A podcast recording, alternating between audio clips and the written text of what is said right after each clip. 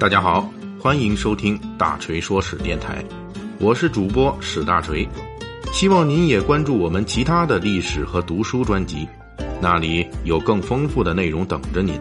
您也可以关注我的微信公众号“大锤说史”，在那里您可以伴着文字听我的声音。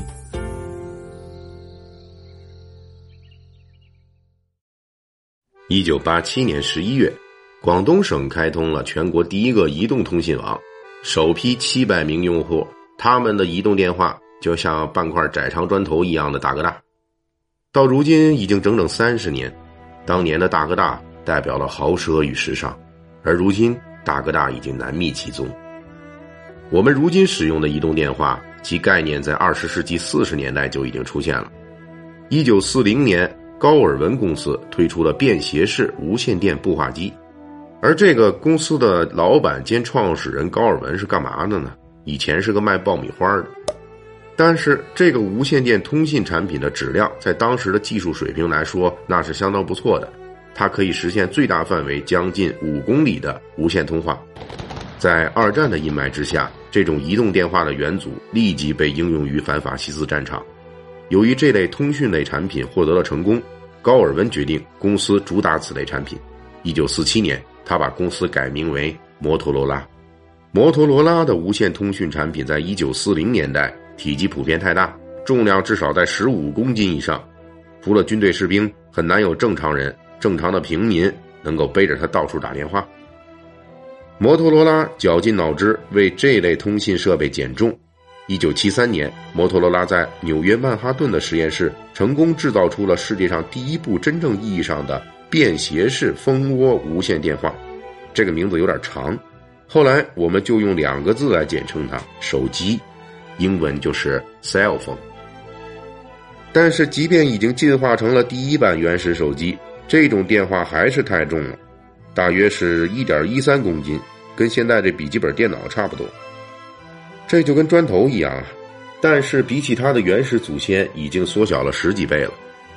为了让这块砖头市场化，摩托罗拉又用了十年时间，追加一亿美元的投资。一九八三年，摩托罗拉的第一部商用手机投放市场，这种名为摩托罗拉 Dynatec 八千 X 的手机，活脱就是半块砖头，重一点一三公斤，售价三千九百九十五美元。这在当时的美国也是售价不菲的高级货。一九八七年十一月，广东建成九百兆赫兹的模拟移动通信网，开启了手机在中国的时代。首批用户七百人，使用的都是大部分摩托罗拉的这种砖头，重达一公斤以上，光是外壳就有八百克，这已经是一斤半以上的重量了。它的功能只有一个，就是打电话。而且它的电池支持的全部通话时间只有三十分钟，即便是如此的不方便，这种砖头仍然很快成为市场的潮流，并且有了一个威风霸道的名字——大哥大。所谓的大哥大，真实的来源已经无法确定。一般来说，砖头的这个名字来源于香港电影具体来说就是香港电影里的黑社会。这种电话是香港电影中黑社会首领老大的专用配置。甚至还有专门的小弟负责帮老大拿着这种砖头，老大一有打电话需求，一个小弟立即从人群中跃出，一副低眉顺眼的样子，将砖头大小的电话恭敬奉上。这种头领都是黑社会中的大哥的大哥，也就是总头领。所以现代汉语词典中对“大哥大”的解释就是：“大哥大”原指黑社会中的首领人物，后指移动电话。香港电影展示的这种大哥大的威风，伴随着当时香港影片在内地的风靡，成功推广了一种大哥大文化。什么叫大哥大文化呢？首先，那就是贵。大哥大那是真的贵啊！在家用固定电话尚未全面普及的当时，公开售价高达两万元一部，就这价格还经常买不到，还要托人。黑市价格直接飙升到三万五以上。我们需要知道。一九八八年，我国城镇居民每人用于生活费的收入全年只有一千一百一十九元。买到大哥大之后，后续的话费也不含糊，每个月基本服务费一百五，每分钟通话一块钱。而且呢，那个时候是双向收费，那是打电话的和接电话的都要收费。这么大的价钱买来的东西是用来干什么的呢？那肯定不是聊天闲扯淡的。当时率先使用这种大哥大的人以个体户居多，拿着大哥大的人在别人眼中就等于具备了额外的信息。这个人不是一般的有钱，而且不是一般的能挣钱，他的时间和活动能够换来比他手里的大哥大更多的钱。除了这两条实打实的原因之外，风靡大陆的香港电影也为大哥大的潮流添上了一把时髦的柴火。那时候港台就代表着时尚，拿着大哥大的人就代表着有钱又时尚。比那些所谓的环球无线总公司总裁接个电话还需要胡同口的周大妈帮着叫一声，那给人的感觉可是强多了。大哥大就这样成了某种炫富的工具。但是历史无数次证明，只要是炫富，就一定有时效性，就一定不会长久。因为大哥大代表的移动通讯设备是针对所有普通人的商品，而不是少数人的专属品。它可能在初始阶段很昂贵。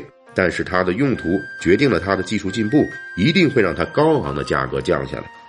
一九九一年，大哥大在大陆还维持着两三万元的高价和一公斤以上的体重，而就在这个时期，新一代手机已经在欧美问世了，它的重量只有二百五十克。一九九六年，摩托罗拉推出的 StarTAC 手机重量只有九十六克，连大哥大砖头的十分之一都不到。与之相应的就是手机价格的断崖式下跌，在二十一世纪来临之前，新手机的平均售价已经只有当年大哥大售价的十分之一了。与此同时，大哥大的功能已经彻底跟不上时代了。从技术上来说，大哥大的没落过程就是第一代模拟手机被新一代数字手机取代的过程。二零零一年，手机整合了 MP 三功能，可以听歌；二零零二年，手机整合了照相机功能，可以拍照。二零零三年，彩屏手机问世了，手机已经完全不再是大哥大的模样。从这一年开始，手机开始向多媒体手持终端方向发展，可以通信，可以娱乐，可以工作，可以休闲。手机用户也不再是炫耀的富商，而是上亿的普通人。大哥大消失了，手机来了。大哥大热销的一九八七年到如今手机遍地的二零一七年，我们见证的是手机的三十年。更是我们自己生活的三十年。